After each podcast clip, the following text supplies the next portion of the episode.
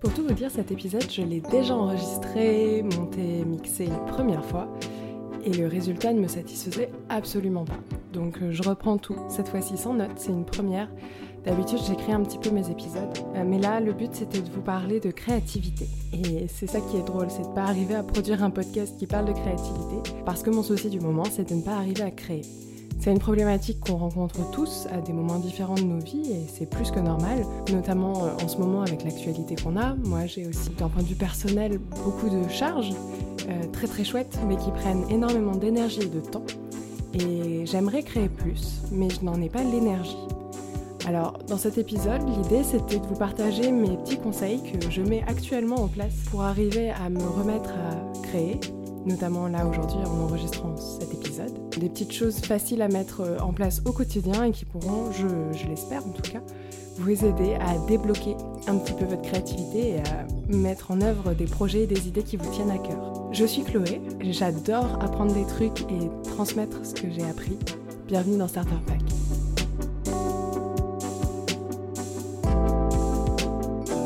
Je suis dans le noir à chercher désespérément à tâtons quelques stimuli créatifs magiques et ce qui me tombe sous la main a la consistance d'un vieux torchon mouillé. Cette phrase, elle est d'Elizabeth Gilbert dans Comme par magie, un livre vers lequel je ne serais clairement pas allée de moi-même, euh, rien qu'en voyant la couverture. Mais euh, j'en ai beaucoup entendu parler et euh, comme actuellement je bloque dans ma créativité, je l'ai acheté. Et je trouve l'approche d'Elizabeth Gilbert assez intéressante. Là, elle parle du fait que tout ce qui nous tombe sur la main n'est pas forcément top. Et effectivement, c'est un peu la situation que j'avais envie d'aborder aujourd'hui, à savoir euh, non pas l'absence d'envie de créer, mais l'absence d'énergie pour créer et de fait les idées abordées euh, qui ne deviennent pas ce qu'on souhaite, ce qu'on souhaiterait, ce qu'on a en tête. Je suis sûre que ça vous est déjà arrivé d'avoir très très envie de réaliser quelque chose, mais de vous mettre plein de barrières, que ce soit le manque de temps, que ce soit le manque d'énergie, le manque de motivation, ou tout simplement la peur d'échouer. Le fait de mettre au monde une idée, de lui donner corps, euh, peu importe vos motivations, c'est toujours très énergivore et ça demande un travail régulier qui n'est pas très simple euh, en fait à ajuster avec euh, un mode de vie, un travail, un quotidien et beaucoup d'activités autres. Et il faut arriver à retrouver ce temps. Et pour ça, je pense que la première étape, la première chose à faire, c'est d'accepter qu'on ne peut pas avoir tout le temps envie, tout le temps avoir l'énergie. C'est un truc euh, avec lequel je deal depuis toujours. Euh, j'ai beaucoup beaucoup de mal à intégrer cette notion dans mon quotidien. J'aimerais très profondément être comme ce que nous renvoie la société, à savoir quelqu'un de performant H24. Être un de ces génies qui produit des œuvres tous les ans de manière hyper régulière, qui va derrière peupler les musées et dont on dira que le génie a duré euh, toute la vie. La réalité, c'est que le processus créatif fonctionne de façon différente, propre à chacun, euh, et qu'on met souvent en avant des exceptions. La règle, c'est la vôtre. Moi, je me suis écoutée, j'ai regardé un peu comment je fonctionnais à travers euh, le temps, et je me suis rendu compte que mon processus créatif était très cyclique. Il dépend énormément de mon humeur, de la météo aussi étonnamment. Il fluctue entre trois phases. Une première phase de production intensive, où je vais être euh, très prolifique. Une phase où je vais procrastiner, et en fait, c'est le moment où je mature peut-être le plus mes idées, où sans y réfléchir, j'arrive le plus à les nourrir et à leur donner corps petit à petit. Et puis des phases de vide, comme celle que j'ai traversée ces derniers temps, où mon énergie est totalement absorbée par d'autres choses. Et où juste je n'arrive pas à avoir envie de produire alors que j'en ai envie. C'est très paradoxal de dire ça, mais en fait ce que j'entends par là c'est euh, que j'aime créer, j'aime ce processus, j'aime donner vie à des idées, mais je n'ai pas forcément ce temps de cerveau disponible. Tout comme quand vous rentrez du travail, vous n'avez pas forcément envie de regarder un super documentaire euh, sur Arte. Vous avez peut-être envie de quelque chose de plus simple et de plus léger. Ben là, c'est pareil, mais avec de la création. Et donc, la première chose, c'est vraiment d'accepter ça, d'accepter ces moments de vide, qu'ils font partie intégrante du processus créatif.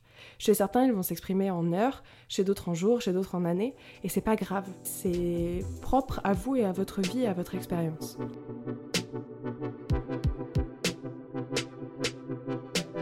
Ça m'amène au deuxième conseil euh, que j'essaye moi-même d'appliquer là en ce moment, c'est de dégager du temps pour la création. Pour en revenir à Elisabeth Gilbert, elle présente nos idées, nos projets créatifs comme des espèces d'esprits qui flotteraient autour de nous et qui nous approcheraient pour qu'on les concrétise. Je trouve cette image très très jolie.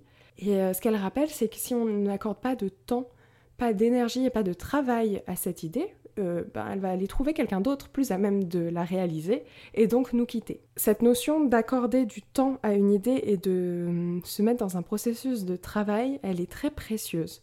On a tendance, en tout cas je ne sais pas vous, moi c'est le cas, à se laisser déborder par euh, bah, le travail typiquement, euh, ou d'autres activités impératifs d'ordre social, des tâches du quotidien, auxquelles on accorde finalement beaucoup de notre temps et de notre énergie, parce qu'on n'ose pas dire non, on n'ose pas mettre de limites, ou alors on n'a pas euh, conscience qu'on se laisse dévorer par ces activités qui ne sont pas si essentielles, pas si urgentes, et qui, en comparaison à l'envie de créer, ne pèsent rien. Pour reprendre une image très politique finalement, euh, je vous invite à faire barrage, vous aussi, soyez des petits castors, euh, mais des barrages de temps juste pour vous dégager des poches de temps.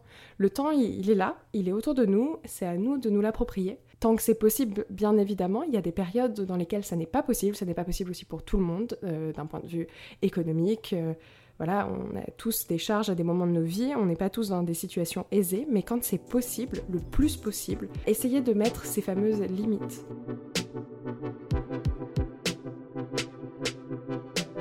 Troisième conseil, du coup, c'est de travailler à cette idée.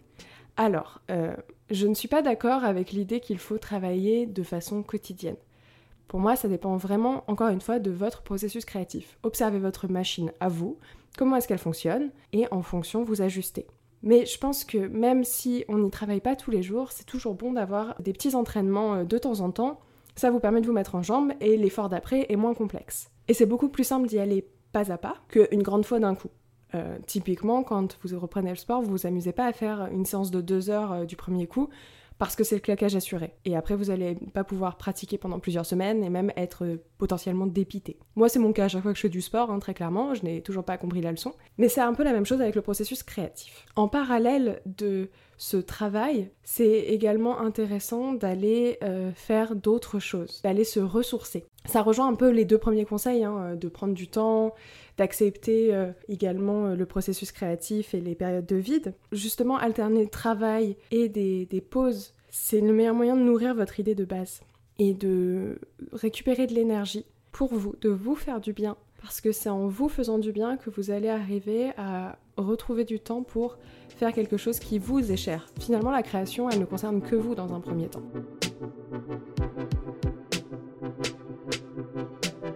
En parlant de travail, d'exercice, la notion de travail, elle est un peu compliquée chez moi, je l'associe vraiment pas au processus créatif, mais euh, vous avez l'idée. Il y a quelque chose qui revient, quelque chose dont je parle finalement assez souvent dans les épisodes un peu plus dev perso de Starter Pack, notre ami le jugement, bien sûr. Le jugement qui euh, est tellement facile lorsqu'on reprend une activité, surtout qui nous est chère et personnelle. Je le répéterai jamais assez, mais c'est toujours plus simple de se dire qu'on est une grosse merde et de ne rien faire plutôt que d'essayer. Et ça, le jugement, c'est le roi pour le rappeler.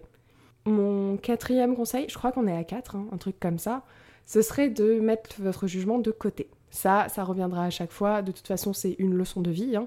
Dealer avec son propre jugement. Mais euh, ayez de l'indulgence avec vous quand vous reprenez de la créativité après une période de peut-être bah, justement d'absence de down aussi oui, chez certaines personnes. Pour ça, il y a une artiste dont j'ai parlé déjà sur mon compte Instagram, une illustratrice, euh, Fran, euh, que vous pouvez retrouver sous le nom de Fran Nerd sur Instagram, que j'aime beaucoup, euh, qui fait de l'illustration, qui a réalisé un ugly sketchbook. C'est un carnet dans lequel elle s'est autorisée à faire des dessins moches. Et même si elle a rien inventé en créant cet espace, cette espèce de safe place hein, euh, créative, c'est un très bel exemple parce que à force de travail régulier euh, dans cet ugly sketchbook, elle a fini par publier euh, l'ouvrage aujourd'hui et je vous invite à aller voir parce que les pages n'ont absolument rien de hein. très clairement c'est très très beau. Sans cette autorisation à elle-même de créer des choses moches, elle n'aurait tout simplement pas créé. Et ça, je trouve que c'est un enseignement hyper précieux de se créer un espèce d'environnement bienveillant. On en revient toujours à cette notion.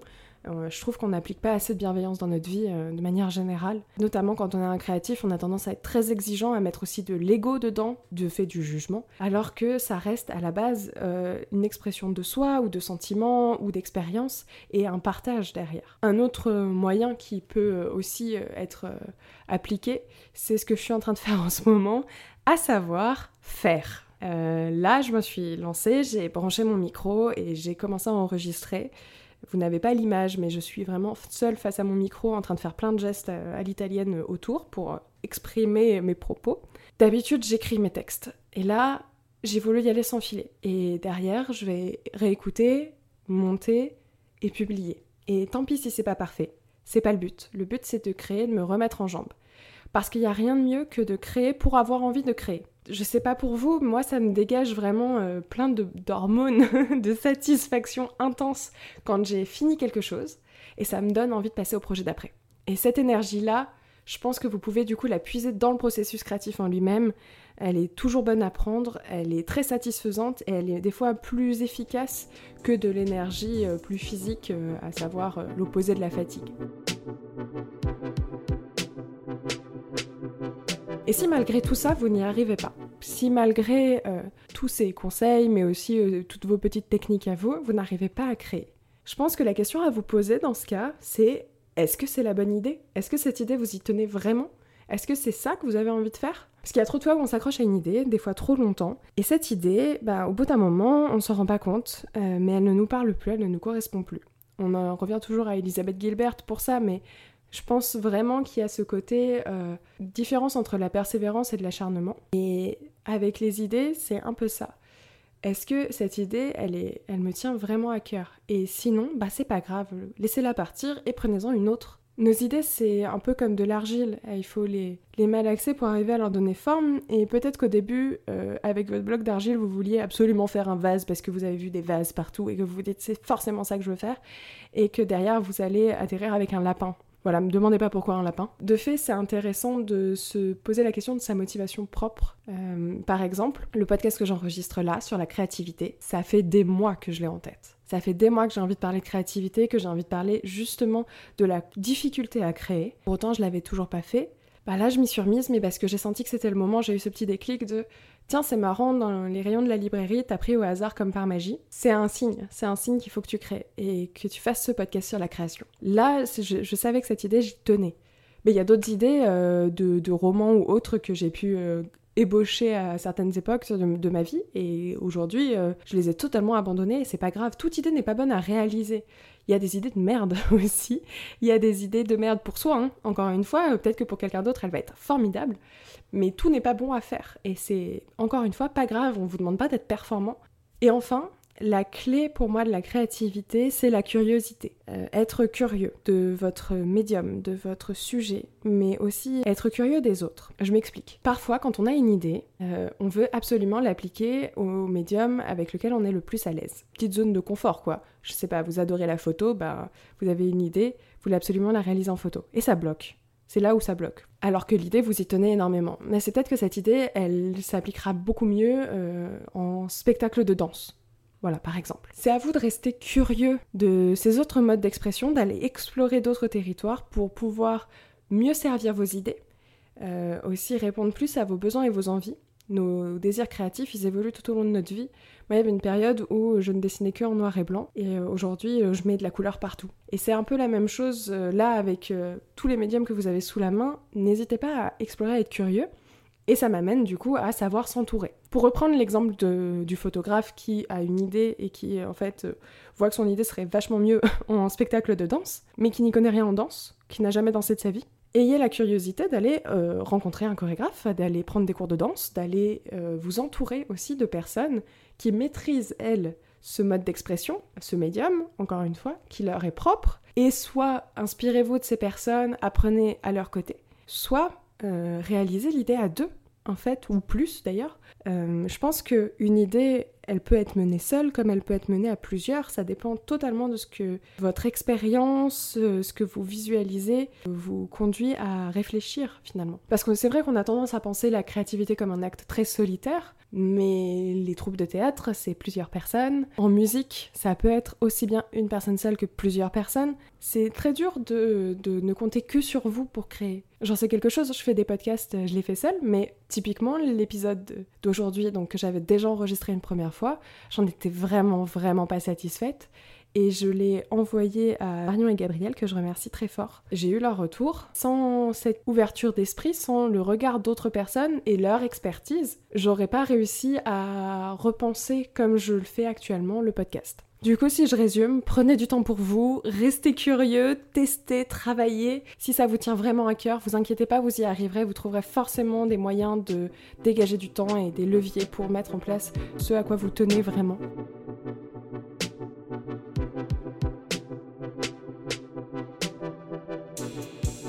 Merci de m'avoir écouté. Cet épisode, il va être peut-être un peu particulier euh, en termes de forme, euh, même en termes de ton. J'espère cependant que l'expérience vous a plu. Si vous avez aimé l'épisode, ben, n'hésitez pas à laisser 5 étoiles, à vous abonner au podcast, à le partager avec vos proches. C'est le meilleur moyen de faire connaître le Clo Club. Et puis vous pouvez me suivre également sur Instagram et sur TikTok, at Club. J'y partage euh, des recommandations culturelles et des découvertes qui rentrent pas forcément dans le format d'un podcast, en tout cas pas pour le moment. Sur ce, je vous souhaite une très belle création. Voilà, merci de me soutenir et à très vite.